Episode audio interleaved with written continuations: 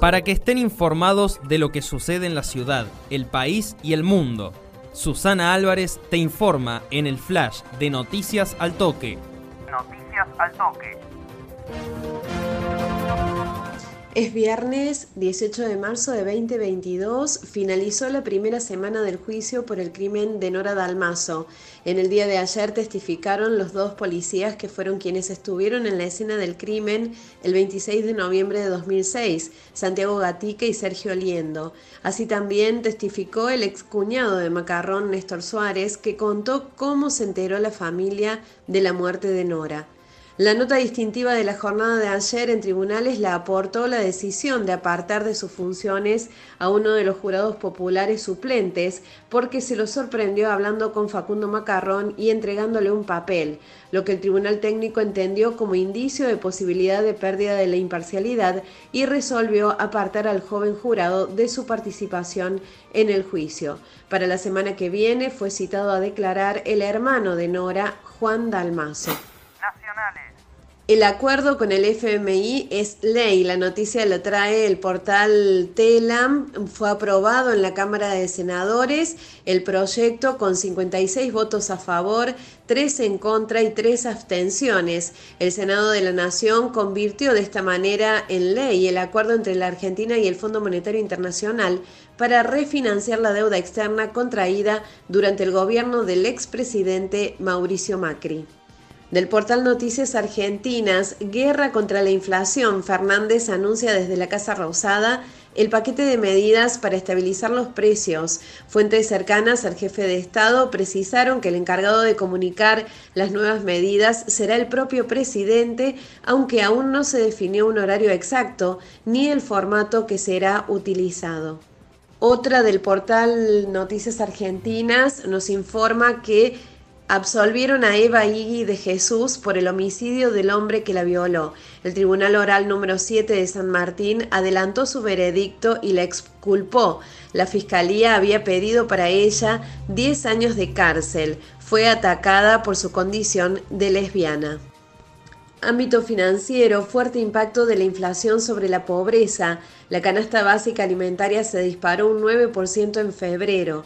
Una familia tipo, compuesta por dos adultos y dos niños, necesitó 37.414 pesos para no ser considerada indigente y 83.807 pesos para no ser considerada pobre. La noticia del ámbito internacional también nos llega desde ámbito financiero. Guerra en Ucrania ¿Cuándo podría firmarse el acuerdo de paz? Según el jefe negociador de Kiev, el asesor ucraniano Mijailo Podolyak dio detalles del estado de las negociaciones. Además, disparó con fuerza contra la OTAN por su inacción en el conflicto. El objetivo del país es alcanzar un entendimiento con Rusia en menos de 10 días, ya que, según su mirada, es el plazo que determinará si es posible o no poner fin a una guerra que ha dejado miles de civiles muertos y millones de exiliados y desplazados. CBA 24N, desaparecida, buscan en Córdoba a una adolescente de 14 años, salió de su casa sin celular ni efectivo en el bolsillo. La Fiscalía de Instrucción, Distrito Cuarto, Turno 4, pide colaboración. La última vez que fue vista tenía una musculosa azul, una calza azul, zapatillas blancas y campera amarilla. Además, no tenía celular ni dinero. Cualquier información puede ser aportada a los teléfonos 0351 4266 800 interno 16086 o ante cualquier sede judicial o policial. Locales. El intendente Juan Manuel Llamosas presentó en la mañana de ayer en la ciudad de Córdoba la tercera edición del Festival Otoño Polifónico que se realiza en la ciudad de Río Cuarto. El prestigioso festival contará este año con más de 600 artistas en 35 conciertos y sumará un día más que en las ediciones anteriores. Se realizará desde el martes 22 al domingo 27 en distintos escenarios de toda la ciudad. En tanto, la presidenta de la Agencia Córdoba Cultura, Nora Vedano, anunció que el otoño polifónico se incorporará a la grilla oficial de festivales de la provincia. Decidimos que sea este festival el que cierre la temporada estival y al mismo tiempo dé comienzo a la temporada otoñal e invernal. Es una gran fiesta para toda la región central del país, aseguró la funcionaria. La noticia de deporte nos llega desde el portal Noticias Argentinas. River Boca, el patrón Bermúdez, pidió que el Superclásico sea un partido transparente. El colombiano puso el foco en el arbitraje, aunque defendió la designación de Darío Herrera.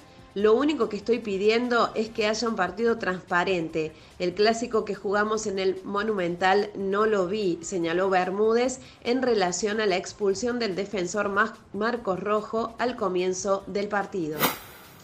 Con el horizonte latiendo siempre bajo nuestros pies, no podemos menos que seguir andando. A veces más, a veces menos seguros, pero siempre andando.